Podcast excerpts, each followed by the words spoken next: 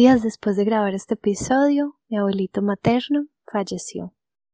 Gracias a Jorge por sus palabras y por hacernos entender que la muerte es un paso a la vida, que la muerte es una luz a quien le entregamos los seres queridos para que sigan brillando desde las estrellas, desde el cielo, desde el infinito.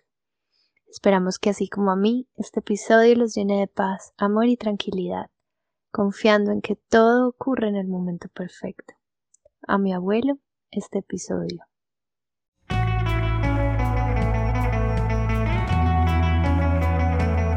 Hola amigos, somos Manu y Dani, viajeras en búsqueda del camino de regreso a casa, inmersas en la aventura infinita del autoconocimiento.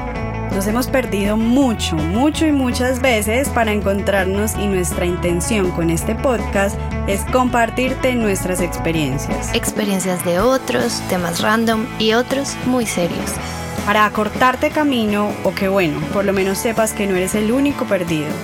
Así que ajusta tu cinturón de seguridad, ponte cómodo y disfruta de este viaje.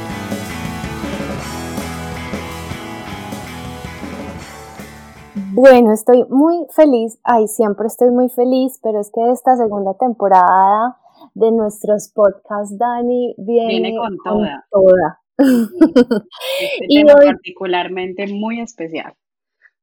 Así es, y hoy pues tenemos la fortuna de tener la presencia del médico Jorge Gómez, quien se dedica a hacer terapia neural y acompañar los procesos de duelo. Y esto me parece muy hermoso porque siento que son temas que son de alguna manera como muy vetados o como que no nos han dado instrucciones de cómo llevar un duelo de cualquier tipo. Entonces, bueno, pues dejemos que Jorge sea quien nos cuente. Jorge, bienvenido, ¿cómo estás? Pues bien, Manuela, muchas gracias a ti, a Daniela, por la invitación, por tenerme acá en su podcast. Bien, aquí a la expectativa también de hablar de este tema que a mí me, apasiona porque es un tema de, de muchísimo amor, de muchísimo amor. Bueno, pues entonces, gracias, gracias por estar acá y cuéntanos qué es el duelo, qué es el duelo para ti. El duelo para mí es un proceso espiritual, no es un proceso racional porque uno, pues la cabeza la pierde bastante, se confunde bastante. El duelo es un proceso espiritual ante una pérdida, sea la que sea, en donde uno pasa por la tormenta más terrible que puede pasar un ser humano, en donde encuentra un refugio interno, un refugio en el corazón de los demás y encuentra cómo adaptarse a una nueva vida que uno no quería vivir, porque pues no es fácil, como te decía, elaborar una pérdida, pero el duelo incluye todo eso. El duelo es una enseñanza de amor profundo. Por definición técnica es el proceso de elaboración de una pérdida, pero la vida pues me ha ido y la muerte me han ido enseñando que el duelo es camino del corazón, no de la razón. Me encanta eso de que eh, la vida te ha ido enseñando. Y mi pregunta ahorita va para cómo llegaste a esa definición de duelo para ti, porque nos hacías como la aclaración que eso significa el duelo para ti y que no es la definición técnica. ¿Cómo llegaste a esa mm, claridad? Pues yo sinceramente no creo que yo haya llegado porque la haya buscado, sino que la vida te va poniendo señales, te va poniendo momentos en el camino, sucesos. Eduardo Galeano decía que nosotros somos sucedidos, cosas que sucedieron y se cuentan, que se están sucediendo o que sucederán o que nunca sucederán, pero están sucediendo. Y en esos sucedidos que le han ocurrido a este personaje, pues la muerte, siempre ha estado permanente desde su ejercicio médico. Entonces genera como preguntas. Yo, yo, yo de verdad sí acompaño a alguien eh, dando diagnósticos, yo sí acompaño a alguien eh, formulando medicamentos y, y, lo que la gente necesita es mucha escucha, la gente está creyendo que llega donde un médico, por ejemplo en el caso mío, creyendo que uno sabe y uno, y uno no sabe, qué va a saber si si además la carrera médica no está encaminada a enseñar a proteger a los demás, solo a, cuidar enfermedades. Entonces la vida fue enseñándome a través de, personas, de anécdotas, de momentos y ya por una búsqueda interna uno ve que la medicina es una muy buena ciencia, pero el arte, el arte está eh, en el corazón del otro. Entonces, como te decía, son momentos, anécdotas que podemos ir como contando en el camino, pero hay un especial cuando yo estaba estudiando, cuando estaba en sexto semestre, estaba pasando por pediatría y había un hospital universitario en donde las, eh, el pabellón médico, están las camillas en todo un pabellón, o sea, no hay separación. Está el niño con una neumonía al lado de un niño con una diarrea al lado, están todos así. Uno tenía que pasar narrándole al médico, eh, al profesor, contándole la ronda médica de que examinó al niño y pasó esto. Y había una niña, Camila, que siempre que pasaba ella estaba en la mitad del salón. Cada vez que pasábamos por donde ella, el médico decía, no, tranquilos, ella no, pasen al que sigue. Y uno como borreguito, pues en esa época uno no cuestiona, seguía y pasaba. Camila como característica tenía una enfermedad que se llama fibrosis quística, cinco años tenía Camila. Su mamá solo podía venir cada 15 días, vivía en Ituango eh, con otros cinco niños, entonces solo podía venir de vez en cuando. Camila era como la princesa de las enfermeras. Las enfermeras o enfermeros siempre son las personas con más contacto. Pero uno, como les decía, uno como borreguito pasa hasta que un día ocurre la pregunta, doctor, y, y, por qué esta niña no? Y él dice, porque no es material de estudio, porque se va a morir. Y yo necesito tiempo para que ustedes aprendan a, a sanar. Durante la niña, pues que fue bastante duro. Y una noche ocurre que a Camila le da mamitis en una noche de turno, uno apenas ahí está como aprendiendo a hacer cosas, las enfermeras tienen un turno muy complicado, así que le piden al, médico, ¿no? al estudiantico de turno que se encargue de la niña y no hay ningún libro, Manuela o Daniela, no hay ningún libro ni de medicina ni de psicología que diga cómo acompañar a una niña sola con mamitis.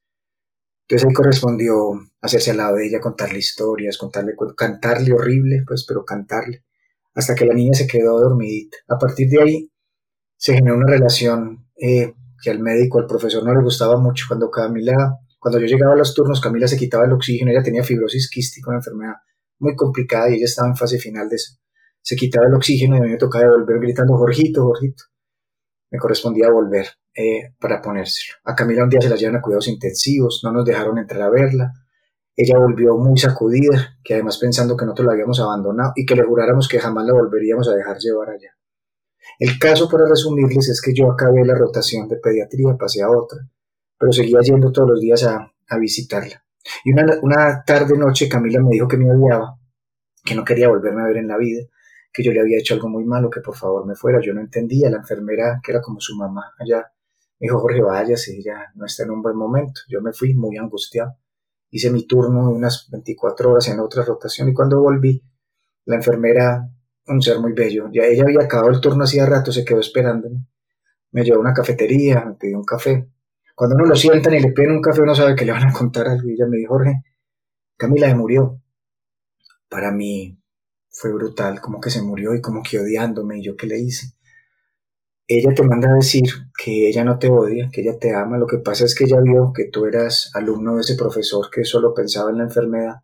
Ella sabía que se iba a morir, ella estaba soñando que todas las noches se encontraba con una fuerza, con una luz, con una mano que la guiaba, y ella quería, y ya me había dicho a mí que no le dijera a nadie, le dio mucho miedo que tú te la llevaras para allá. Por eso te dijo eso, pero te dejó este dibujito, y me dejó un dibujo que era como eh, ella y yo cogidos de la mano y decía, Jorgito, te amo, y que me mandaba a decir que me dedicara a acompañar a los que tenían la muerte cerca, a los que se les había apagado la voz, porque para los demás había médicos como el profesor, que me dedicara a ser un médico para los que estaban en la muerte o sufriendo por la muerte. Ay, no puedo con esa historia, que agradable. Estoy llorando también, qué regalo, o sea, qué regalo escucharte, de verdad. Camila me marcó para siempre, para siempre. Ahí es cuando que todos tenemos un propósito. Pues yo sé que esto puede sonar muy, muy, no sé, muy hippie, pero me parece muy lindo, pues uno que se haya generado ese vínculo, no me parece casualidad, porque pues cualquier otro, como tú decías, un borrego sigue derecho, pero tú te cuestionaste, que es algo a lo que Manu y yo siempre invitamos, y es como hacernos preguntas, ¿por qué estoy haciendo esto, cierto? No lo diste por sentado y se generó ahí un vínculo, y de ese vínculo, este regalo tan divino, o sea, yo tengo los pelos de punta y lágrimas en los ojos, y me parece precioso el regalo que pues Camila primero te hizo a ti y ya a través tuyo el regalo que le estás haciendo pues a muchas familias y ya vamos a hablar de eso. Gracias, gracias. Y dijiste la palabra básica, vínculos. Nos tenemos que aprender a vincular. Aquí no, ese cuentico de que nací solo y morí solo, no. Aquí nacimos en red y seguiremos siendo red siempre. Qué lindo, sobre todo porque me recuerda o, hace como que cobra mucho sentido que cada situación que pasa en tu vida tiene un, un, un para qué, ¿cierto? Siempre hay algo más profundo y nosotros somos quienes decidimos si le ponemos atención o lo dejamos pasar. Entonces, ay, ay, yo estoy como sin palabras. Pero... Efecto de Camila. Ay, teníamos un montón de preguntas y ya Camila la respondió todas. Ay, pero divino. Digamos que aquí entraría una palabra importante que, que creo que sería bonito que nos cuentes eh, o ideas pues de lo que has eh, encontrado sobre el apego. Primero que todo, quitando la idea de que el apego es malo. O sea, hay una, hay una teoría una, como todo el mundo que no se apegue, suelte, se desapegue. Nosotros nosotros somos seres de vínculo, nosotros somos de relación, nosotros, yo no soy sino que intersoy, por ejemplo, con usted. Yo no sabría que existo si no existiera una Daniela y una Manuela en este momento escuchándonos. Entonces, intersomos. Entonces, en este momento tenemos un vínculo, tenemos un apego en este momento. La cuestión es que los apegos hay que aprender que vienen y van. Cuando uno es bebé, cuando nace, los primeros seis meses está apegado a, la leche, al seno de su madre, después a la madre, después al padre, después como que se van ampliando los, los vínculos y las relaciones. La cuestión es no volver a una relación obligatoria hacia la felicidad. Esos son los apegos malsanos. Cuando yo pienso que si aquel no está, que si no tengo esto, entonces mi vida no tiene sentido. La vida tendrá sentido con o sin nosotros, porque la vida tiene su propio propósito. Entonces, generemos lazos de vínculo, generemos redes, por momentos nos apegamos, pero sabiendo que somos fluctuantes. Entonces es como quitar un poquitico esta sensación de que, tenemos que andar como muy libres, sin apegos. Uno, para mí, para Jorge Gómez, la libertad está decidir en dónde me amarro. No estoy solo por la calle ahí andando en pelota diciendo qué rico que es la vida. No, yo decidí amarrarme, por decir la forma, a una familia, a mi esposa, a mis hijos. Pero ese amarre es un amarre en mi libertad de decidir. Entonces me apegué a ellos, pero en mi libertad. En cambio, cuando a mí me obliga o me obligo a que mi felicidad está en el otro, es cuando me perdí. O sea, el apego malsano es un temor al encuentro con uno mismo, es un esfuerzo por, por, por ser amado. En cambio, en los apegos, en los vínculos sanos, el amor se da libremente. Entonces es como ir tejiendo lazos y a veces se sueltan de un lado pero la vida siempre nos conecta a otros más. Me gusta muchísimo lo que dices porque siento que a veces con la palabra apego ha venido también como todo un movimiento de vivir desapegado y me acuerdo que mi mamá también me decía como ay tú tan desapegada de todo y yo decía pues bien porque de alguna manera creo que a través del tiempo he logrado entender cómo puede ser un apego bueno o malsano como tú lo dices y cómo no depositar de alguna manera la felicidad en el otro, apegándome a él que sea mi fuente de, energía y de alegría, sino simplemente vinculándome con los demás y sabiendo pues que también puedo crear vínculos diferentes, ¿cierto? Entonces, bueno, me gustó mucho tu definición. Y ahora, bueno, volviendo un poquito al duelo, quisiera saber qué, qué tipos de duelos hay. Hay tantos duelos como personas en este mundo, porque la gente a veces cuando escucha la palabra duelo lo asocia o a muerte o a tristeza siempre y a dolor. O sea, el duelo, como les decía ahorita, es el proceso de elaboración de una pérdida, el fin de un sueño. Entonces hay duelos naturales, por ejemplo, pasar de niño a ser adolescente genera un duelo, hay una pérdida de pensamientos, sentimientos, de un cuerpo que cambió, de pasar de adolescente a adulto. Los cambios que hacemos como adultos, sea que que hagamos pareja, no hagamos pareja, tengamos hijos, nos vamos haciendo cambios. Entonces, todo, todo cambio, toda adaptación a cambio representa un duelo. Entonces, miren, hay duelos que van a ocurrir y que no necesariamente son pérdidas de dolor, sino hacen parte del ciclo vital de todo ser humano.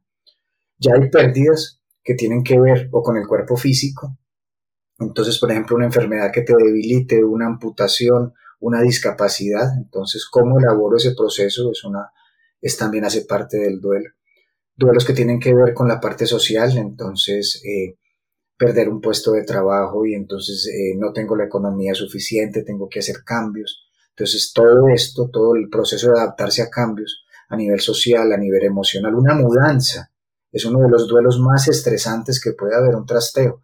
El solo hecho de cambiar de sitio, así vayas a un sitio mejor, el solo hecho del trasteo, ese cambio, genera dolor. Entonces, hay duelos naturales, hay duelos previsibles, hay otros duelos no tan previsibles, hasta llegar al gran duelo, el duelo de la muerte, en donde, o de la desaparición, que es otro duelo muy fuerte, en donde tienes que enfrentarte a un, a un final, a un tener que empezar un ciclo sin un otro, que era tu vínculo. O sea que elaborar un duelo no solo es aprender a estar sin otro, sino con uno mismo. Y esa relación a veces uno la tiene, la relación con uno mismo. Entonces, duelos hay como situaciones de vida hay, y por eso uno de los principios fundamentales del duelo es que nadie tiene un duelo más grande que el otro, porque cada cual tiene lo que puede vivir. Entiendo, yo por ejemplo, cuando yo me corté el pelo, yo tenía el pelo súper, súper largo, como hasta la cintura, y me rapé. Y mm, para mí fue un proceso que de hecho yo hablaba con Manu, fue un proceso un duelo en el que yo pues sí lloré mucho, no solamente por el corte de pelo, sino también pues por muchas cosas que vinieron a raíz de eso. Pero yo lo sentí como un duelo que precisamente me tuve que preparar y que lo tuve que adaptar. Me gustó mucho esa palabra, como adaptarme a esa nueva versión mía sin pelo, porque también es raro, venimos también como acostumbrados a dar por sentado que tenemos pelo y de la nada pues ya no está, ¿cierto? Aunque fue mi elección. Eh, como tú decías ahorita, yo, yo decido dónde me amarro y yo no me quería amarrar a ese pelo y por eso lo solté. eso no quiere decir que eso no sea eh, una situación difícil también de atravesar, incómoda, por decirlo de alguna manera. Pero me parece muy interesante ver el duelo desde este punto de vista porque también nos invita, y creo que lo dijiste al final, o por lo menos desde mi experiencia, a sacar una versión mejorada de nosotros mismos y como tú decías, atravesar un duelo, eh, uno no termina siendo la misma persona. O sea, creo que también ahí hay como un doble duelo porque es como renunciar, también, pues renunciar no, sino como que despedir a tu antigua versión una vez atravesas ese duelo. Em, hay algo muy lindo que escuché y tú me corregirás, y creo que esto da mucha esperanza, o por lo menos me la dio a mí en ese momento que fue tan pues como transitorio para mí, tan importante, y era como saber que un duelo se termina, o sea, como que sí, empieza, pero si yo lo quiero, también tiene un fin, no sé cuándo, tomará el tiempo que yo necesite, pero tiene un final, o por lo menos así lo viví yo. O sea, atravesé momentos difíciles, pero ya luego fue como, listo, entro en calma. La cuestión es que como la vida es dinámica, cambiante, no sabes bien, uno, no sabe cómo definir bien a qué hora se terminó esto, o sea, a qué horas yo cambié, o sea, es, es, como una sensación interna, una percepción de, ya no estoy tan triste, ya no estoy tan adolorido, y somos tan complejos los seres humanos, Daniel, tan complejos, que antes estaba muy triste y no veía la hora de salir de estar triste y de pronto me pongo feliz y ya me siento culpable por estar feliz, pero, pero si yo estaba en duelo.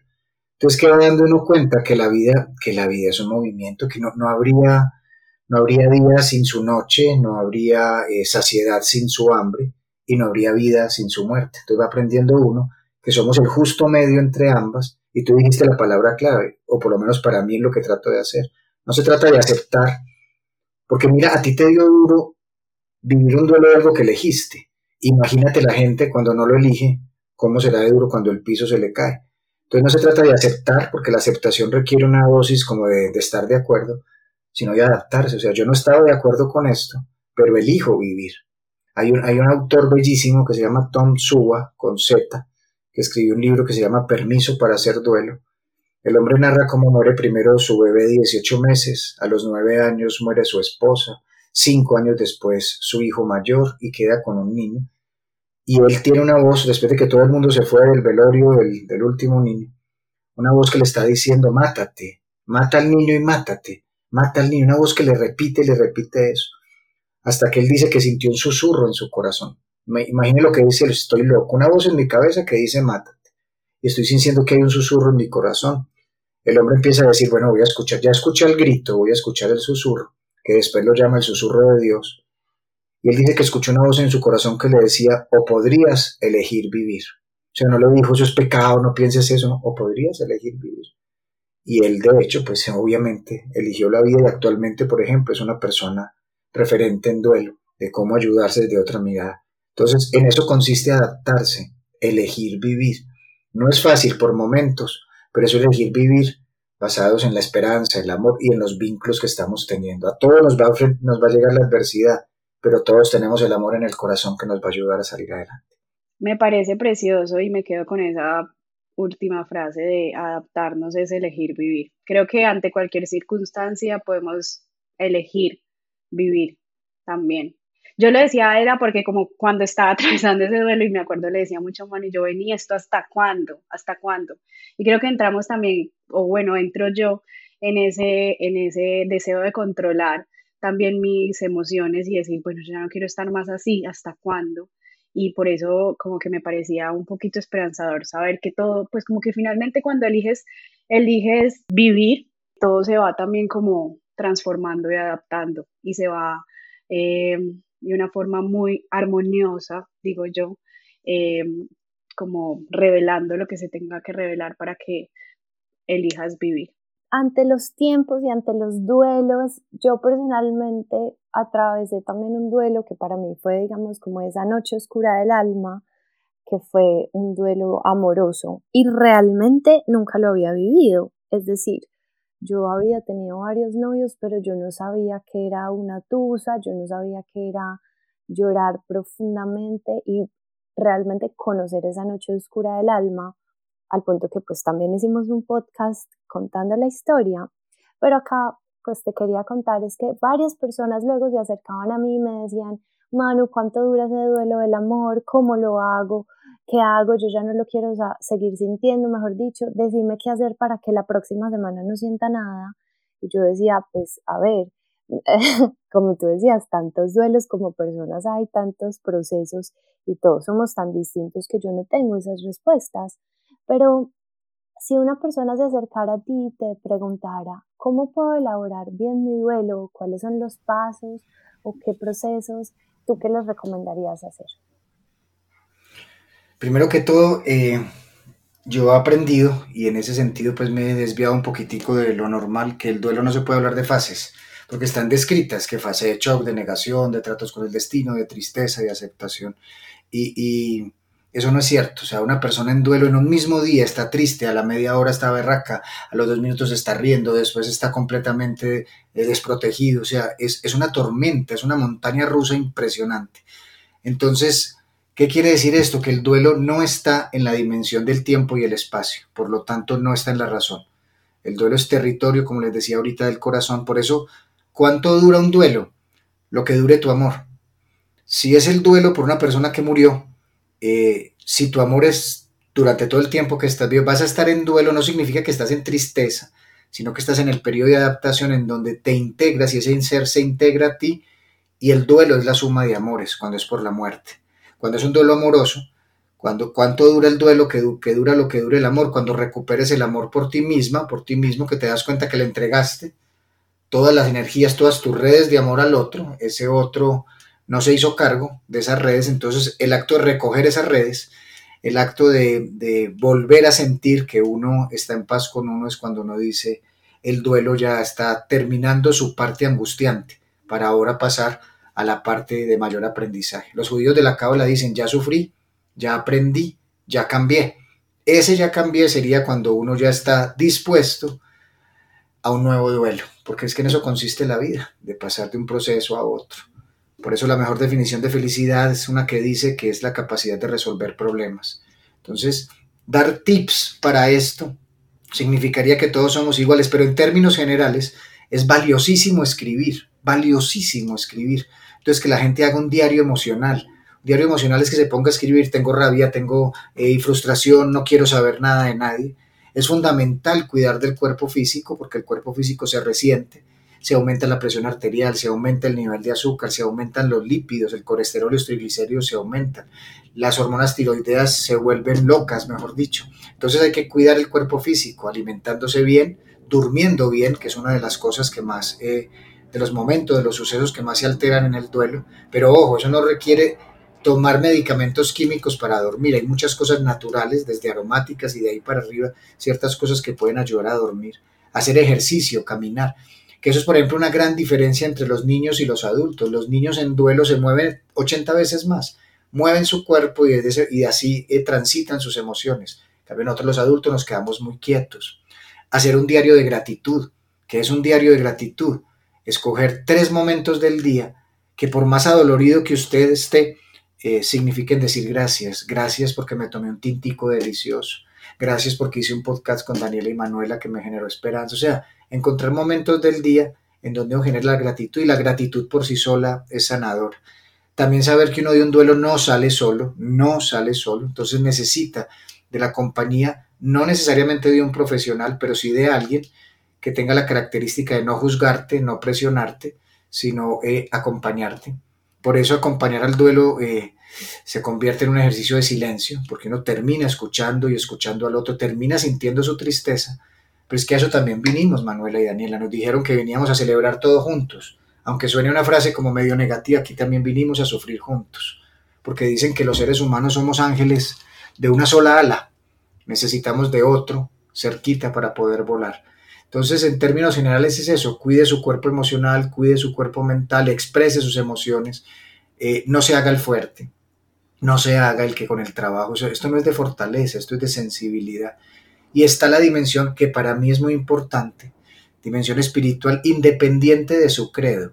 Usted puede ser católico, puede ser budista, puede ser agnóstico, puede ser incluso ateo, pero en el momento del duelo uno sí siente la necesidad de decir, bueno, por lo menos algo en donde estén bien. Para mí, en lo que la vida me ha enseñado, en lo que eh, ciertos sabios de pueblos originarios y ciertos personajes me han enseñado, el cielo es el corazón. O sea, el cielo no es ese lugar alto, por allá muy alto, que está con un señor de barba lejano, sino que el cielo está a un latido de distancia. Entonces, una de las herramientas para el duelo en el terreno espiritual es, si estamos hablando de muerte, es hablar con su ser querido, papá, mamá, hijo, hermano. Abro mi corazón espiritual para que habites en él, en donde está Dios abro mi corazón espiritual para que habites en él, en donde está Dios. Y de esa manera empieza a crearse una nueva forma de sentir y de pensar, una forma de decir, bueno, no los estoy dejando ir, que es otra frase que le dice la gente en el duelo, que déjelo ir. Pues ¿para dónde más si no volvió? Sino antes dejar llegar su energía, su alma. Esto es referente a la muerte, ya con lo que decía Manuela, pues de un, del tránsito de un duelo amoroso, este es con un muerto vivo, que uno a veces quisiera matar pues, porque el dolor es muy grande, pero es recuperar el amor por uno mismo. Es decir, bueno, yo soy la fuente creadora del amor, eh, la sembré en un lugar en donde no podía germinar, entonces recojo la fuente y la llevo de nuevo de vuelta al centro, al corazón. Es volver siempre, siempre para mí, un duelo es volver. Entonces todas estas herramientas es para volver al hogar, para volver a uno, en un buen refugio, en donde habita la divinidad. Claro, efectivamente lo que tú dices, en el amor, por ejemplo, que fue el duelo que, que, viví pues como el más reciente, eh, encontré que fue muy duro porque había renunciado prácticamente a todo, inclusive a mí. Y, y el proceso de, de, regresar a mí fue un proceso que, que hice con mucha paciencia y con mucho amor y, y descubrí varios caminos en, como tú decías, mover el cuerpo, agradecer, en descubrir una pasión que es la música para mí y rodearme de personas que me sostuvieran en esa red en donde necesitaba esa compañía y también recordar cómo fue Camila para ti, cómo seremos muchos para otros, que nosotros también somos esa red para las demás personas. Entonces también siempre estar abierto a hacerlo. Sí, es precioso darse cuenta de eso, de finalmente un duelo es volver, volver a uno mismo. Creo que eso es, eso es como lo más lindo y también siento que nos da mucha esperanza saber que vamos a, volver a nosotros. Bueno, Jorge, nos contaron que a ti te gusta mucho Principito y quisiéramos hacerte esta pregunta. ¿Cómo crees tú que explicaría el Principito de la muerte? Primero que todo diría que como lo esencial es invisible para los ojos, entonces hay que confiar que el misterio trae toda la información. Y como el principito lo dice, cuando el misterio es muy grande, muy grande, es imposible desobedecer. Pero para eso, para poder eh, unirse a la muerte, porque el principito conoció a la muerte aquí en este planeta cuando conoció a la serpiente que le dijo que ella lo podía hacer volver a su planeta, entendió que antes de conocer la muerte, debería ser amigos. Y con el gran amigo que tuvo, el zorro, encontró que uno para siempre es responsable de lo que ha domesticado y que es el tiempo que ha pasado con la gente que ama, que hace su vida realmente importante. Entonces el principito entendería la muerte como una fuente, una fuente en donde en esta tierra se queda lo que sacia tu sed de amistad y en las estrellas, cuando miras las estrellas, ves millones de cascabelitos en donde todos los seres queridos están sonriendo. El principito lo vería como un vínculo entre la fuente para el alma y la fuente para la amistad. Ese sería para el principito. Con esa definición tan hermosa y creo que tan tranquilizadora, quisiéramos hacerte esta última pregunta y es si a ti te da miedo la muerte. No, no le, no le tengo miedo a la muerte porque para mí, con ella misma me ha enseñado, porque es que la muerte nos enseña a vivir, que si no se hace mi amiga, mi compañera de camino, ¿a quién le voy a entregar yo a mis seres queridos cuando, cuando los deba entregar? A un enemigo. Entonces, de una vez es, es una gran compañera de camino. Y cuando me diga a mí vamos, pues me iré con una amiga. Pero para mí la muerte es la gran maestra del amor simple. Entonces, mientras llega el momento del abrazo, me dedico a vivir. Por ahí dicen que el que le tiene miedo a la muerte realmente le tiene miedo a la vida. Así que yo no le tengo miedo a ella porque ella es mi maestra de vida. Y algún día cuando una fuerza, una sabiduría más amplia de lo que yo creo conocer determine que este proceso terminó, creo que la vida me ha enseñado a decir vamos y ojalá a explotar siendo amor, porque para mí morir es volverse universo. Eh, y la idea es volverse universo de amor, entonces hacer actos de amor para que cuando la muerte te abrace, te conviertas en nuevos soles para los demás. Hermoso, hermoso Jorge. Gracias, la verdad es que eh, personalmente he tenido procesos con la muerte y intento meditar en ella como, como tú dices, volverla mi amiga. No tengo ese terreno todavía ganado, la verdad me genera todavía mucho susto mm, la muerte de mis seres queridos o tal vez incluso mi propia muerte, pero creo que cada vez voy un poquito más allá de encontrarme con ella. Pues no encontrarme con ella, bueno, sí, yo no sé, pero, pero de encontrarme como amiga, tal vez. Sí, sí. Entonces, Jorge, gracias infinitas por estar aquí. Gracias, gracias, gracias, porque en serio fue súper conmovedor escucharte, las imágenes que se venían a la cabeza mientras hablábamos. Tienes una forma de comunicarte hermosa y que pues tiene todo el sentido del mundo que acompaña a familias en duelos y con toda tu luz y tu magia y con ese legado maravilloso que te dejó Camila. Cuéntales a las personas que nos escuchan si quieren tener de pronto una cita contigo, si haces terapias, cómo haces este acompañamiento, Cuéntales un poquito. El número del celular es 302-282-2742. A través de él ahí pues, le responderá hay unas respuestas automáticas pues, para asignar citas presenciales o también virtuales, que ahora con esto de la pandemia aprendí a acompañar también en la virtualidad. Y con la virtualidad también nació con la pandemia algo muy bello, que es una invitación para la gente también. De lunes a jueves a las 9 de la noche hacemos una cosa que se llama la cajita de colores por una frase del principito. El aviador cuando se da cuenta que el principito se va a ir, va a morir, dice, yo podría ser como las personas mayores que solo piensan en números. Por eso, para no olvidar a mi amigo, compré una cajita de colores, para ponerle color al dolor. Y eso es lo que hacemos los lunes a jueves a las 9 de la noche, en un enlace a Zoom que encuentran ahí en, las redes sociales, arroba Jorge Gómez Cach. Ahí está el enlace de cómo entrar. Y allá participamos, hay gente que habla del dolor, otros que no hablan, no es necesario hablar pero la idea es que nos estamos acompañando y mucho y ocurren milagros, milagros como que a pesar del dolor nos sonreímos, a pesar del dolor estamos. Entonces esas son las formas. Podemos contactarnos personalmente o quedan invitados, invitadas también a la cajita de colores para que le pongamos color al dolor. Jorge, gracias nuevamente. Y no, cada vez más precioso. Esto de la cajita de colores también está divino. Entonces, a todos los que nos estén escuchando y que resuenen con esta información o que la necesiten de pronto porque tal bien el 2020 fue un año pues que nos movió mucho con el tema de los duelos. Ya saben dónde encontrar a Jorge y a ustedes. Abróchense ese cinturón de seguridad porque este viaje cada vez es más profundo. Nos vemos. Feliz vida para todos.